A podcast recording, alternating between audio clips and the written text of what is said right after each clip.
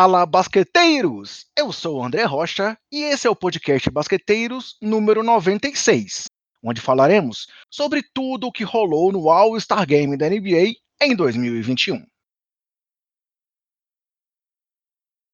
Então, galera, se na edição passada a gente fez aquela brincadeira com o Nepopop, ainda antes dos times serem montados, de analisar todos os jogadores que tinham sido escolhidos para o All-Star Game e de montar os nossos times, agora a gente está de volta com o All-Star Game já tendo acontecido, é, o fim de semana das estrelas diferente, né? Tudo acontecendo num dia só, no domingão, mas que trouxe até alguns momentos emocionantes. E aí, para comentar sobre tudo isso comigo, é, quem está aqui comigo hoje, mais uma vez, atendeu prontamente meu convite aí de última hora. Tive um problema aqui de agenda por questões físicas e ele também estava disponível nas duas datas que eu pedi ajuda para ele. É o Renan Alonso, lá do Big Tree, que mais uma vez está no Basqueteiros. Fala, Renan, bem-vindo de novo, cara. Fala André, fala galera, bom dia, boa tarde, boa noite, dependendo do horário em que você estiver nos ouvindo. E um prazer enorme estar aqui de volta para a gente levar um papo sobre esse All-Star Game um pouco diferente, não é mesmo? Pois é, Renan, e assim, o seu nome foi o nome que primeiro me veio à mente quando eu fui pensar em gravar esse programa, porque assim como eu estava ali ativo no Twitter durante toda a noite, desde ali do torneio de habilidades até o final do jogo, você foi um dos caras que eu vi fazer mais tweets durante o jogo também. A gente estava meio que disputando quem tweetava mais rápido a cada acontecimento, né? Então, assim, apesar dos pesares, apesar do momento turbulento aí que a gente está vivendo, é, acho que mais uma vez a gente pode dizer que a NBA contornou situações do modo que deu e conseguiu trazer um evento é, emoção aí pra galera, né? É, tem que dar o braço a torcer, André. É, NBA sabe produzir um evento ah, independente da época, né? A gente já teve é, um gostinho disso no ano passado com os playoffs em Orlando e por mais que todo retrospecto até a gente chegar no, no último domingo jogasse contra, a gente teve jogadores é, não demonstrando vontade de participar do evento, quando começa a abertura, passa aquele vídeo emocionante, tem que dar um braço a torcer, é, falando sobre a história das, das universidades negras nos Estados Unidos, você já fica arrepiado, você meio que compra a ideia que a NBA está tentando te vender. Perfeito, perfeito. Galera, então antes de entrar no assunto em si, antes de falarmos aí sobre tudo que rolou nesse domingo, dia 7 de março, eu quero só aproveitar para dar aqueles recados gerais para vocês. O nosso podcast está disponível nos principais agregadores, como Anchor, Castbox, Google, Apple, Deezer e também no Spotify. É só procurar por Basqueteiros que você nos encontra lá. Além disso, nós temos também agora os nossos vídeos dentro do canal 3.5 no YouTube. É uma proposta nova. Esse é um canal novo no YouTube que se dispõe a trazer ali é, conteúdo de entretenimento variado e o Basqueteiros está lá dentro. Então já tivemos três vídeos postados e a ideia é que semanalmente saia pelo menos um vídeo do Basqueteiros por lá. É, outro lugar que vocês podem nos acompanhar são nas nossas redes sociais sempre com o nome Basqueteiros e o nome do usuário BasqueteirosNBA, sendo o Twitter nosso principal meio de comunicação com todos vocês. E por último, mas mais uma vez lembrando que não menos importante, o nosso podcast também está sendo publicado dentro do portal Jumper Brasil. Então, se você, além de querer se manter bem informado sobre o basquete em geral, quer outro caminho para encontrar o nosso conteúdo, é só ir lá no portal do Jumper. E Renan, antes de entrarmos então no All-Star Game de 2021, eu quero fazer mais um comentário aqui para a galera. Afinal, esse é nosso podcast número 96. E aí, como a gente está falando de All-Star Game, eu quero citar um dos que foi o All-Star Games, um dos All-Star Games mais marcantes para mim, que foi justamente o All-Star Game de 1996. Era aquela época ali que o Chicago Bulls estava voando e foi um All-Star Game em San Antônio, com um uniforme, um dos que ficaram mais marcados aí na história do All-Star Game, bem legal. E, assim, foi a vitória do Leste por 129 a 118. MJ foi o MVP. E foi um ano também que foi bem engraçado a noite de sábado, pois o campeão de enterradas foi Brent Barry e o campeão dos arremessos de três pontos foi um um armador totalmente desconhecido do time do Washington Wizards, chamado. Opa, eu até perdi o nome dele aqui agora, galera. Tim Legler. Foi um All-Star Game que foi muito legal. Começou com um sábado aí meio exótico, mas teve um jogo muito interessante no domingo, que acabou com a vitória do Leste por 129 a 118, com o Shaq sendo cestinha, mas o Jordan sendo MVP, depois de ter um jogo ali acertando 8 de 11 arremessos, é, liderando um time que tinha Jordan Pippen, Grant Hill, Shaquille O'Neal e Penny Hardaway como titulares, contra um time do Oeste que tinha, no time titular, Jason Kidd, Clyde Drexler, Charles Barkley, Al Kemp e Hakim Olajuwon. E aí, Renan, você lembra desse estádio de 96, cara? Só no videogame, André. Só no vídeo. Foi a primeira lembrança que, que me veio. Você mencionou os uniformes. Os uniformes realmente eram muito bacanas. Tinha aquela, aquela temática de San Antônio. É, e, cara, que sábado atípico, né? Brent Barry, nossa senhora, a família Barry é uma, é uma, família histórica na NBA, mas cada um com seus motivos, não é mesmo? E ele realmente, assim, deu aquela enterrada pulando da cabeça do garrafão sem tirar o, o agasalho. Então, assim, foi, um, foi, uma imagem clássica aí também do All-Star Game. Mas vamos lá, vamos falar então do que interessa agora? Vamos analisar o que rolou nesse domingão de All-Star Game 2021, Renan? Bora.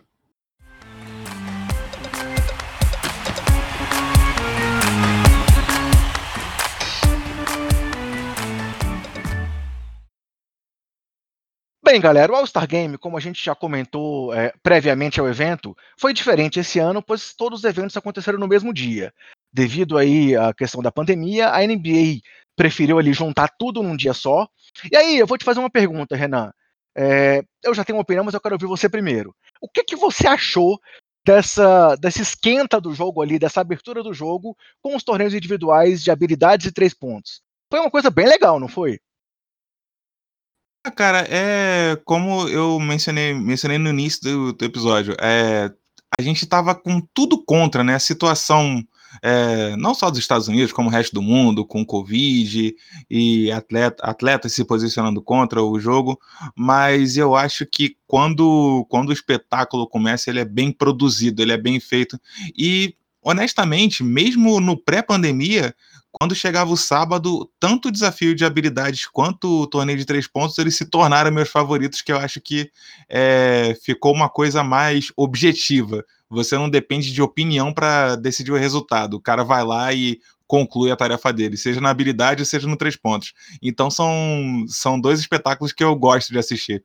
É, talvez assim, a única coisa que eu, que eu achei ficou bem corrido foi a questão do torneio de enterradas no intervalo, que a gente vai falar sobre isso um pouco mais pra frente. Mas esses, esses campeonatos prévios, é, ali como esquenta para o jogo, foi uma situação que ficou bem legal, porque a gente já começou a entrar no clima, já tinha um quê de disputa, e talvez tenha sido até mais atrativo para o público em geral do que acontecer na noite de sábado, onde tão, pouca gente está ali pra, parado para ver o All-Star Game. Então, acho que a NBA, obviamente, não vai manter isso para os anos seguintes, mas acho que foi uma situação que para esse ano valeu a pena. E aí, começando a analisar então o torneio de habilidades, é, mais uma vez os grandões se deram bem. Assim, a gente já viu nos últimos anos é, ano passado o Adebayo vencer, a gente já viu o Carl Anthony Towns vencendo, o Porzingis vencendo, o próprio Jason Tatum, que venceu há dois anos atrás, é um ala, não é um armador, então não é aquele perfil lá dos vencedores do começo do torneio de habilidades. E dessa vez a gente tinha ali o Chris Paul e o Luca Doncic participando, mas quem se deu bem, quem foi para a final, foi o Sabonis contra o Vucevic, e o Saboninho acabou sendo o vencedor. Ele derrotou primeiro o Julius Randle na primeira rodada, depois ele derrotou o próprio Luca Doncic na semifinal, enquanto o Vucevic derrotou o Robert Covington na primeira rodada e derrotou o Chris Paul, que inclusive errou a tentativa de bandeja. E aí, Renan? Daqui a pouco vamos ter só grandões no torneio de habilidade? Você acha que os baixinhos não têm mais vez realmente, cara? É, cara, é, eu acho que isso, inclusive, é um negócio que o público até gosta de ver, a expectativa sendo quebrada, né? Você vê um, você vê um grandão cheio de habilidade, e a gente comentou recentemente lá no, lá no Big Tree a respeito disso. É, o, hoje na NBA, o, o, joga, o jogador multifacetado, multi-habilidoso, ele se sobressai. Então, dificilmente você vai ter um, um pivô grosseiro, digamos assim, que ele tá, tá ali só para enterrar e pegar rebote. Não, o cara precisa saber passar, precisa é, ter um bom domínio de bola, precisa fazer bandeja, não é? é, e o Chris Paul, curiosamente, na entrevista, ele brincou, né? Ah, só falta errar uma bandeja. E acabou que ele foi lá e errou realmente a bandeja.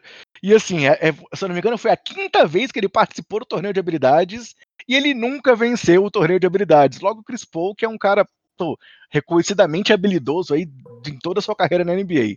Mas então Sabonis, que foi finalista no ano passado contra o Adebayo, acabou vencendo e foi, assim, a única coisa ruim desse primeiro torneio de habilidades, eu acho que assim, a única parte negativa da vitória do Sabonis foi a entrevista pós-vitória dele, né, que ele estava totalmente ali meio que monossilábico, parecia que ele não estava feliz porque tinha ganho, pô, ou você acha que ele estava realmente assim, foi um retrato de jogador que não estava querendo estar ali nesse All-Star Game, cara? É, eu concordo com você. Inclusive, eu dei uma boa risada. Acho que a. Eu, me falha agora a memória. Acho que a repórter fez uma pergunta para ele que ele respondeu alguma coisa que não tinha absolutamente nada a ver.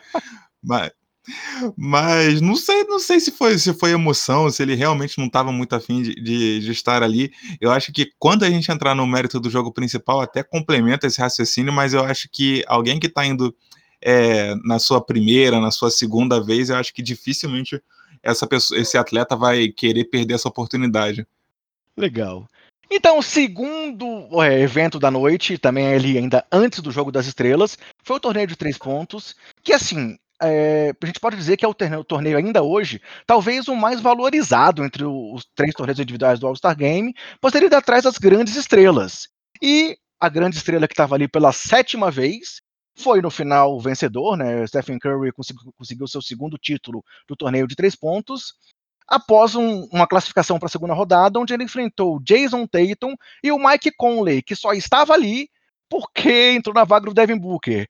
E aí, curiosamente, é, não sei se alguém pode não ter reparado nisso, claro, também devido às circunstâncias, foi a primeira vez na história que os seis concorrentes do torneio de três pontos estavam no All-Star Game.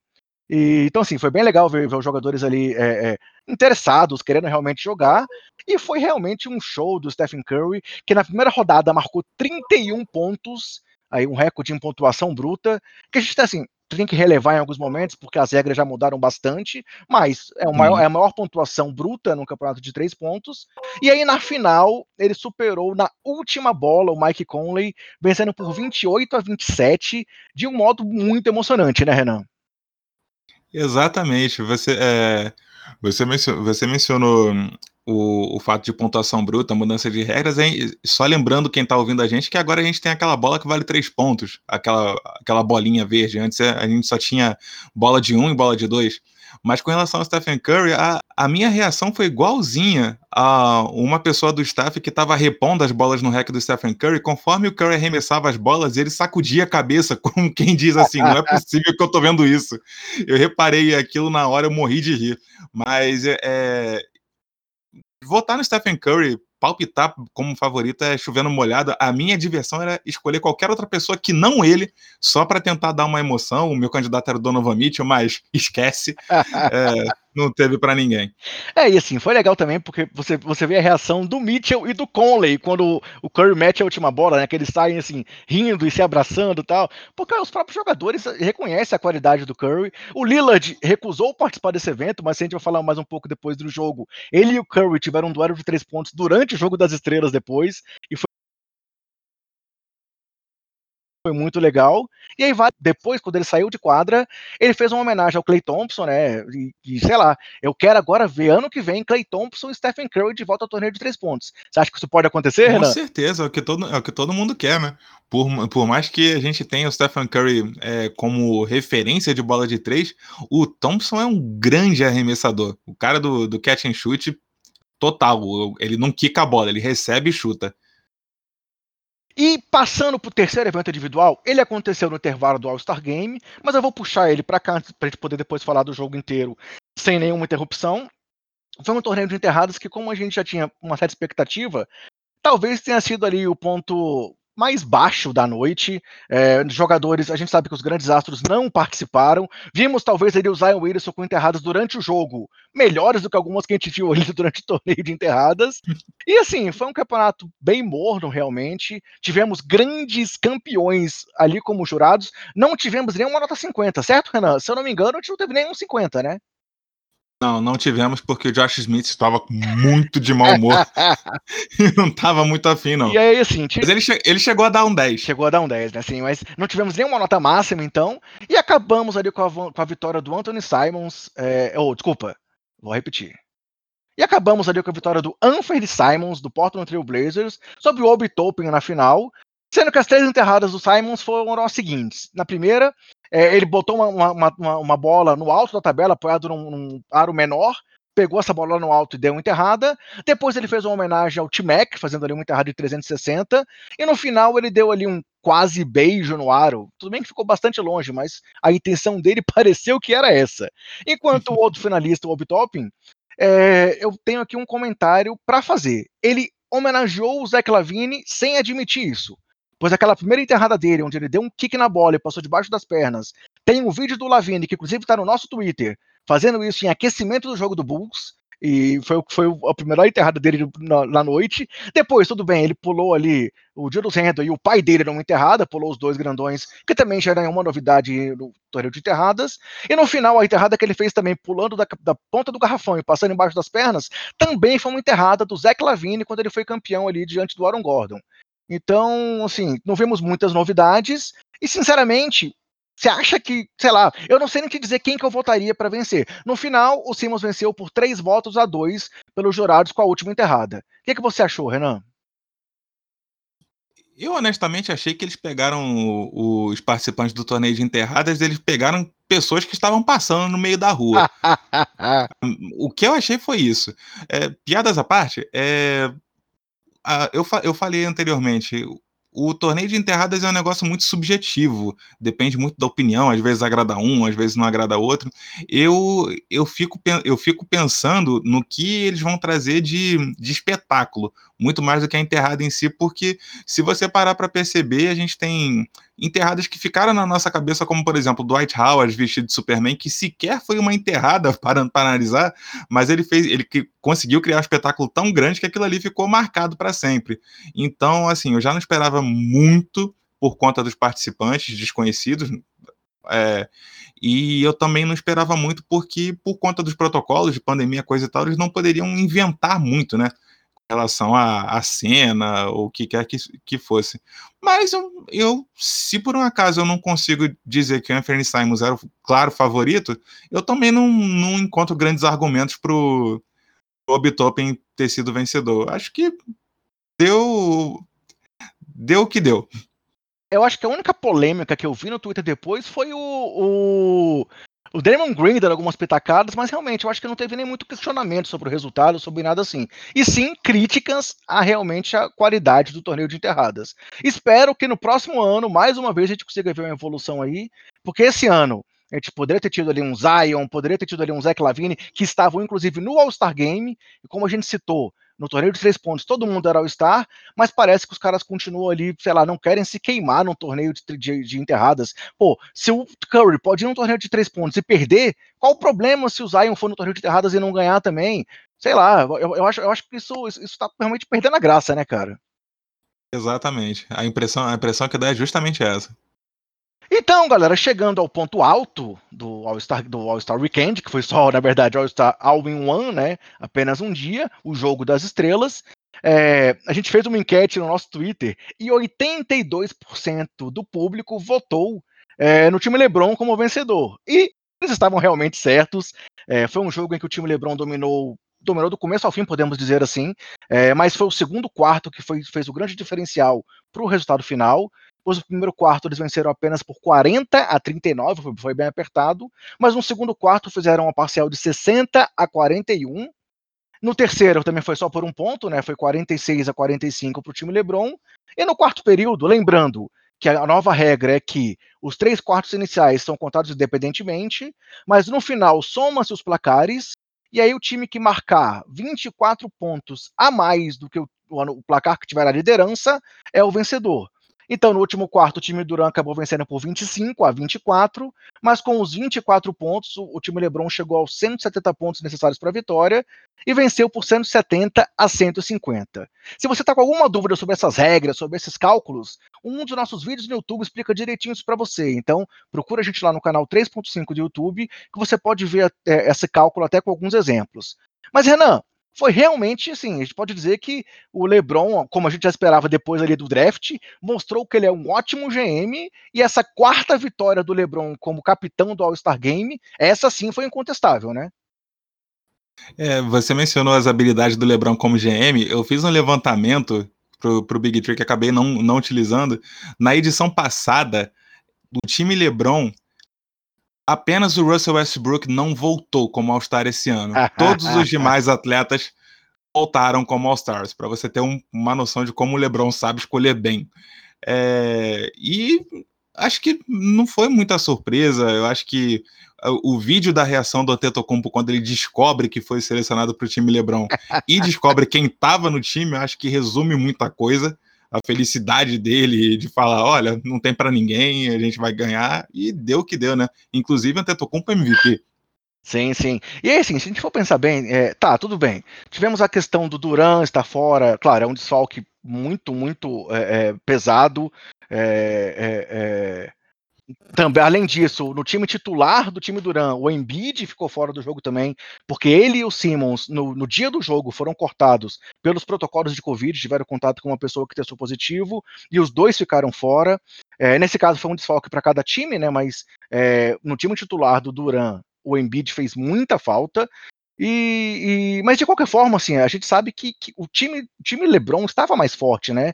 Se a gente for olhar esse quinteto inicial com Antetokounmpo, o próprio LeBron, Jokic, Curry e Doncic, poderia ser um All-NBA First Team, assim, é, é, é, é claro, não estou dizendo que vai ser nessa temporada, mas poderia ser e ninguém contestaria isso, né? Então, realmente foi um passeio. A gente viu no primeiro quarto, pelo time Duran, o Kairi jogando muito bem, é, brilhou ali, tentando realmente manter o jogo equilibrado. O Tatum foi um cara que se esforçou demais, é, o Bradley Bill, que foi pela primeira vez titular, também fez, teve uma boa atuação, assim como James Harden vindo do banco pelo time Duran. Mas no time LeBron, além do Giannis, que você já comentou que foi MVP, com 35 pontos e acertando 100% dos arremessos, pela primeira vez um jogador tentou pelo menos 10 arremessos no All-Star Game, acertando todos, e ele acertou os 16 que tentou, sendo 3 de 3 pontos, ele não foi o único que brilhou, pois o Curry fez 28 pontos com 8 bolas de 3, o Lillard veio do banco e fez 32 pontos também com 8 bolas de 3, o Jalen Brown estava estreando em All-Star e foi bem com 22 pontos, Paul George 17 pontos, sendo que o George e o Brown cada um meteu 5 bolas de 3, então, assim, é, é, é, depois daquele segundo quarto, principalmente, foi um All-Star com cara dos All-Stars de antigamente, né? Pois o último quarto o time, o time Duran para vencer tinha que fazer 40 pontos de diferença. É, era, era, era, realmente impossível eles conseguirem a vitória naquele finalzinho do jogo, né? Então não, não, teve assim a graça que a gente viu no ano passado, por exemplo. Esse ano não teve como a gente acompanhar, né, Renan? Não, realmente, eu confesso que o ano, o ano, passado me deixou nessa expectativa de ver um jogo pegado, mas não aconteceu. Não tô, não tô reclamando, é, porque eu acho que no fim das contas o, o jogo em si foi divertido, inclusive é, a gente estava comentando sobre o ânimo dos atletas em estarem participando ou não do All-Star Game, se eles estavam felizes com isso. É, independente da posição deles, eu acho que ali, jogando basquete, se divertindo, com o jogo, dava para ver assim um sorriso na cara de cada um, principalmente, principalmente na cara do LeBron que aproveitou para descansar, não é mesmo? deixou, deixou na mão da próxima geração e falou: "Agora é com vocês". É, e assim, foi a primeira vez que o LeBron jogou ao lado do Curry, né? Eles estavam os dois assim comemorando isso. Se você vê aquele ritual do LeBron pós-jogo, é, pré-jogo, onde ele mexe ali na, na, na, na como é que aquele pozinho ali que ele joga pro alto, o Curry tava do lado Sim. olhando, os dois saíram rindo vários lances na quadra, o Yannis estava só sorrisos, então a gente via que realmente foi divertido para eles. Mas o que você falou é verdade também, né? O LeBron jogou só 13 minutos, ele não jogou o segundo tempo inteiro, e ele já deu uma declaração depois da partida dizendo que ele gostaria de não ser mais capitão, para ele poder encerrar essa carreira de capitão de All-Star Game com essa campanha de 4-0.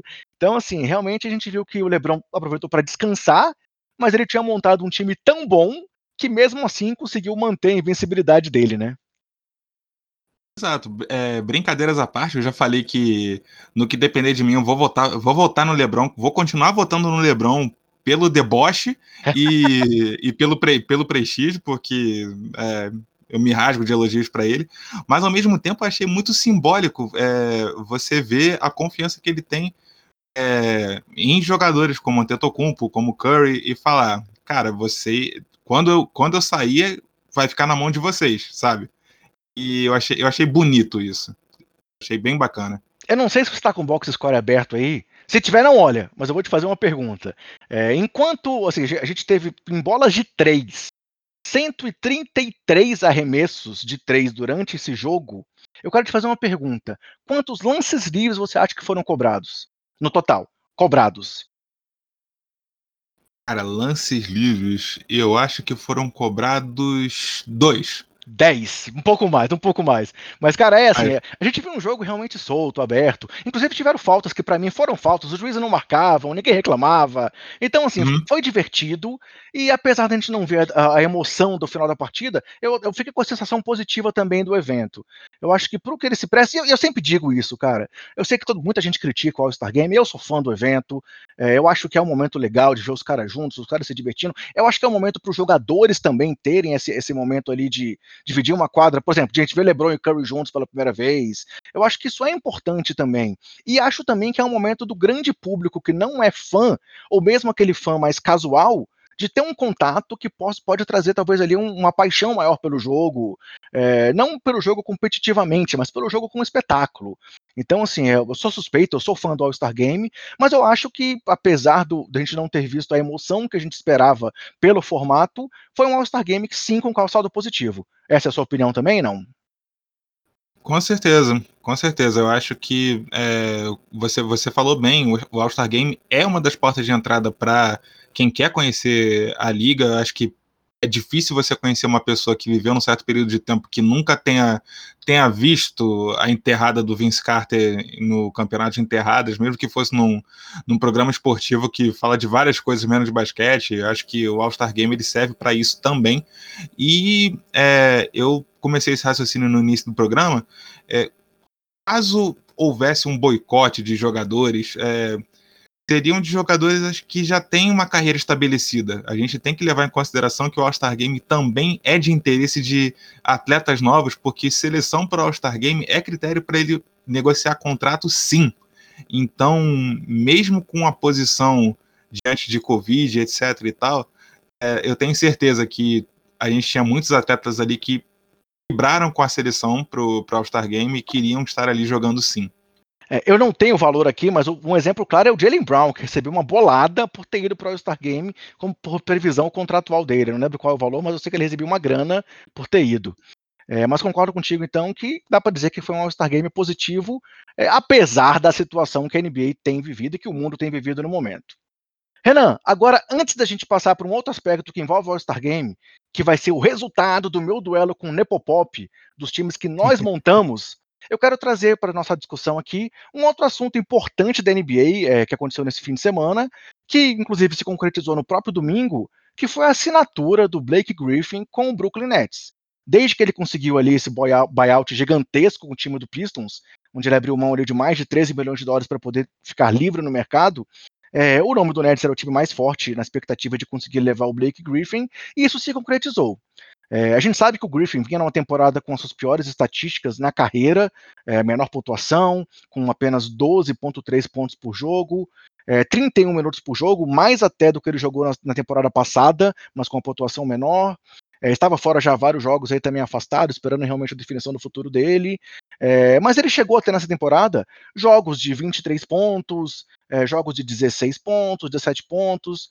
E a gente sabe que o papel que ele vai ter nesse time do, do Nets não vai ser um papel assim primordial. Ao mesmo tempo que a gente já viu, por exemplo, é, o Bruce Brown com jogos de pontuação alta agora aí com o Duran fora.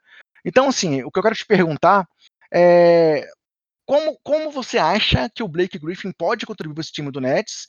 E se você também, assim como eu, já dando uma opinião, acha que o pessoal que está dando pouca atenção para essa movimentação pode perceber que está se equivocando um pouco. Pelo menos essa é a minha opinião. E você, o que, é que você pensa dessa saída do, do Blake Griffin para o Brooklyn Nets?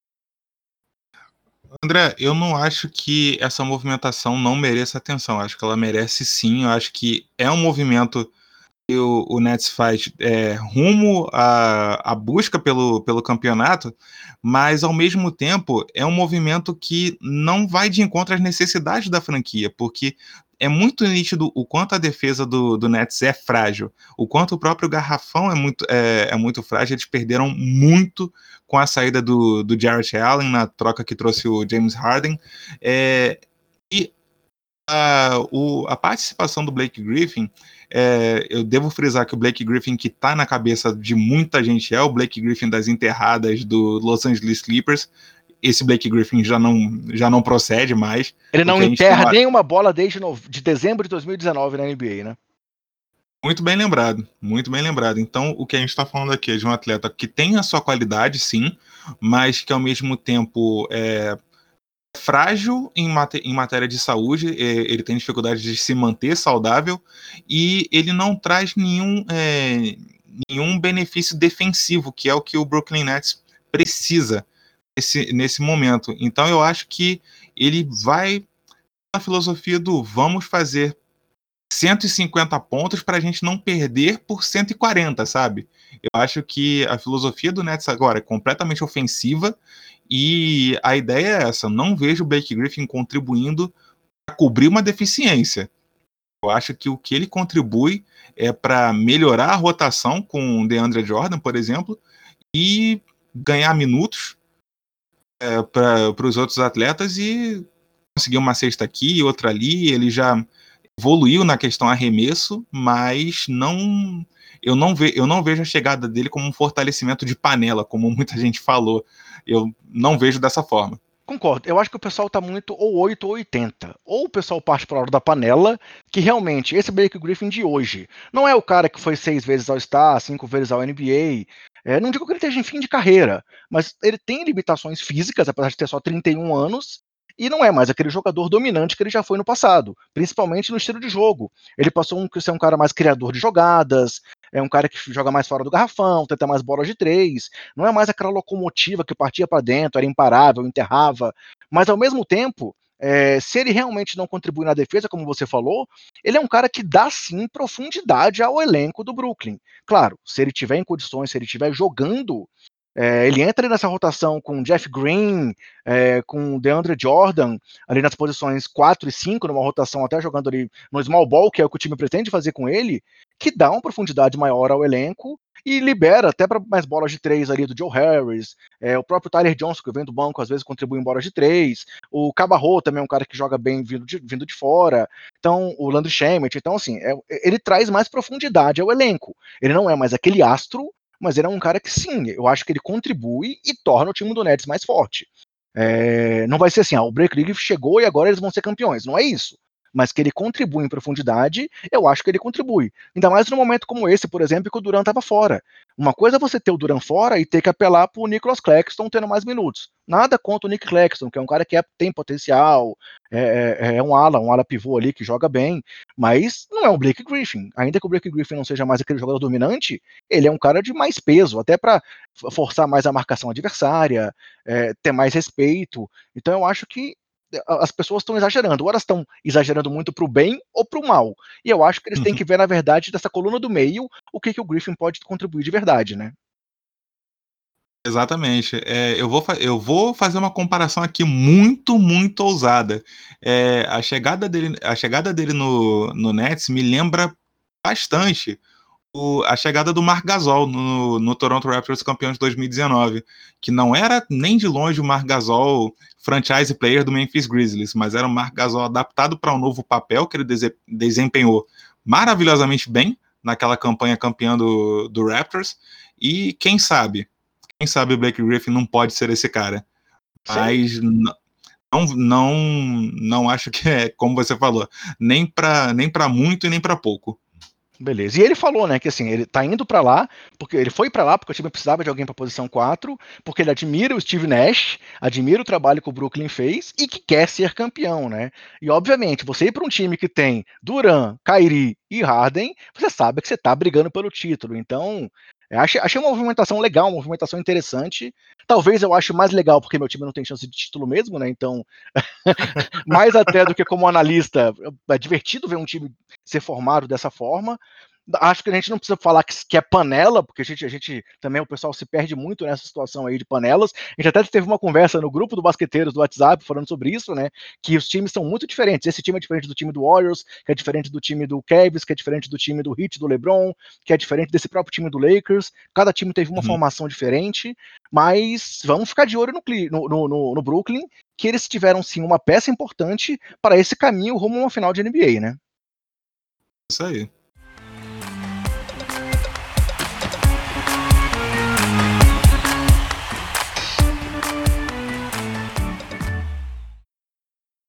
Beleza, galera. Chegando então aqui ao último tópico do nosso podcast, É, naquela brincadeira que eu fiz com, com o Nepopop, né, nós escolhemos os nossos times, e eu falei para ele que eu ia trazer uma proposta de, de critério para a gente poder fazer a avaliação de quem vencesse o jogo. A proposta que eu trouxe, é, eu jogo alguns, alguns fantasies no modelo do bola presa. É, que como é que funciona esse modelo do bola presa de fantasy? São sete itens, são sete critérios, e aí nesses critérios, é, por exemplo, pontos dos jogadores que estão em quadra de, por cada time, um time pode vencer em pontos. Aí o outro pode ter pego mais rebotes, vence em rebotes. O outro pode vencer em assistências. Então, você vence por critério. São sete critérios, e você pode vencer ali por 4 a 3 ou haver algum empate. Então, eu, eu peguei a tabela ali com o resultado do All-Star Game, o box score, e transpus para os nossos times. Lembrando que o meu time tinha ficado com é, o Kevin Durant fora, né? Então, é, entrou o Domantas Sabonis no lugar ficou Sabonis, Curry, Jokic, Kawhi e Kyrie seriam os meus titulares, com o banco tendo Damian Lillard, Zion Williamson, James Harden, Jason Tatum, Zach Lavine, Nikola Vucevic e Julius Randle. Enquanto o time do Nepopop teria nos titulares LeBron James, Luka Doncic, Joel Embiid, Giannis Antetokounmpo e Bradley Beal, e no banco Mike Conley, na vaga do Book, que foi o primeiro reserva que ele escolheu, é, não sei porquê, né, que ele escolheu o Book como primeiro reserva, Chris Paul, o segundo reserva que ele escolheu, é, Ben Simmons, é, Paul George, Jalen Brown, Donovan Mitchell e Rudy Gobert. E aí, galera, como houveram os cortes do John Embiid e do Ben Simmons, os dois que eram do time do Nepopop, eu cortei do meu time dois jogadores que foram também os que contribuíram menos com pontuação, que foram Domantas Sabonis e Julius Randle. Então, com 10 jogadores de cada lado, é, eu vou trazer aqui as pontuações que foram completas para dizer quem venceu. Primeiro, em bolas de três, que é o primeiro critério. Eu, é, meu time teve 33 pontos em bolas de três, graças a Stephen Curry com 8 bolas e Damian Lillard com 8 bolas, além do Harden com 7 bolas de três, contra 25 bolas de três do time do Nepopop, ou seja, um ponto para mim. Em rebotes, eu tive 45 rebotes, liderado por Kawhi Leonard, que teve 9 rebotes, enquanto o Nepopop teve 41 rebotes no time dele. Ou seja, dois pontos para mim. Não estou puxando sardinha, tá, galera? Mas vamos lá. É, terceiro aspecto, assistências. O meu time teve 45 assistências, graças a duas assistências do Kairi, como principal pontuador nesse quesito, enquanto o time do Nepopop tinha o Mike, tinha, o Chris Paul, que se tornou o recordista em assistências em All-Star Games com assistências totais, esse é, jogo, passando o Magic Johnson com 16, mas ambos tivemos 45 pontos nesse quesito, ou seja, um empate. Então, dois pontos para mim e um empate. Em roubos de bola, o time do Nepopop teve 10 roubos de bola, com Chris Paul sendo o principal pontuador com 3, enquanto o meu time teve 14 roubos de bola, graças a 4 roubos do Tatum e 3 do Zach Lavine. Em tocos, o meu time teve um toco e o dele teve dois tocos. Um do LeBron e um do Yannis, contra no meu time um toco do Jokic. A gente sabe que toco é uma coisa que não tem muito no All-Star Game. Ou seja, três pontos até agora para mim, um empate e um ponto para o Nepopop. E em turnovers, o meu time teve 14 desperdícios de bola contra 16 do time do Nepopop. Ou seja, mais um ponto para o meu time. Eu estou sendo um GM fenomenal. E em pontuação, o meu time teve 168 pontos contra 146 do Nepopop. Placar final: 5 a 1 para o time André Duran diante do time Nepopop e LeBron James. Aplausos para mim, Renan. Aplausos para mim, porque eu venci Aplausos, o Nepopop. Aplausos. O Pat Riley tem muito que aprender com você. Pois é, o Nepopop saiu daqui tirando onda, dizendo que ele tinha tido um time melhor, e tudo bem. Ele teve os desfalques aí do, do Embiid e do Simmons no time dele, que são desfalques consideráveis. Mas tá vendo, ó, o meu time de arremessadores, que eu falei para ele que eu tava montando, conseguiu me levar para vitória. O critério foi um critério que muita gente conhece, esse critério aí do, dos fantasies do bola presa, e eu acabei usando esse critério não apenas porque eu ia vencer, mas porque foi o que eu achei que seria mais justo para colocar aqui no All-Star Game. Foi justo, não foi? Foi, com certeza. Agora, você ficar com o Lillard e com o Curry, nossa senhora, hein? É, ele deixou eu escolher, tá vendo? O, o primeiro, meu primeira reserva foi o Damian Lillard. Ele liberou o Curry para mim, que ele quis pegar primeiro é, o Doncic, e eu acabei pegando o Curry na minha primeira escolha. Achei, achei o Doncic um pouco tímido nesse All-Star Game. Ele, o Jokic, foram dois caras que estavam ali também bem, bem mais ou menos. O próprio Kawhi, né, assim, acabou com oito pontos, jogou, jogou poucos minutos. É, a gente viu vários jogadores ali meio que segurando um pouco, com o pé no freio, mais curtindo do que jogando para ganhar, né? Isso aí. Então, galera, era isso que a gente tinha para hoje. Um programa um pouco mais curto do que o tradicional, mas com muita informação, né? Trouxemos aí esse perfil do All-Star Game de 2021, trouxemos essa análise rápida da ida do Blake Griffin para o Brooklyn Nets e trouxemos essa minha vitória diante do Nepopop. Agora, agora que eu vou divulgar isso no podcast, eu vou falar com ele também e vou tirar onda dessa minha vitória. Mas isso era o que a gente tinha programado para hoje, então. Renan, quero mais uma vez te agradecer a sua presença e te passar a palavra aí para suas considerações finais, cara. Mais uma vez, eu que agradeço o convite, sempre um prazer estar tá, tá levando esse papo aqui no Basqueteiros. Eu sempre falo, sou, sou ouvinte, sou fã e estar tá participando para mim é, é uma honra. E queria convidar você, ouvinte do Basqueteiros, a conferir o nosso conteúdo do, no Big Tree, bigtree.com.br. Nosso podcast está aí com lives semanais, temos, a gente está reorganizando a nossa casa, estamos ajeitando a nossa redação. Vamos ter mais colunas aí sendo produzidas e estamos no Twitter, no Instagram, BigTreeBR, pode seguir a gente lá. Isso aí, galera. Eu indico sempre o conteúdo dos caras. Indico, pô, o Renan sempre deu um apoio aqui pra gente, então, mais uma vez ele apoiou estando presente aqui comigo hoje, mas eu indico o conteúdo dos caras que também é de primeira qualidade. Então é isso, pessoal. Espero que vocês tenham curtido mais esse programa. É, aguardem que vem muita coisa boa por aí, tanto aqui no podcast quanto lá no nosso YouTube, nesse nosso novo canal de comunicação. E lembre-se daquele meu recado de sempre: a pandemia não acabou. Então se cuidem, cuida dos seus, cuida do próximo e até mais. Abração, Renan. Abraço.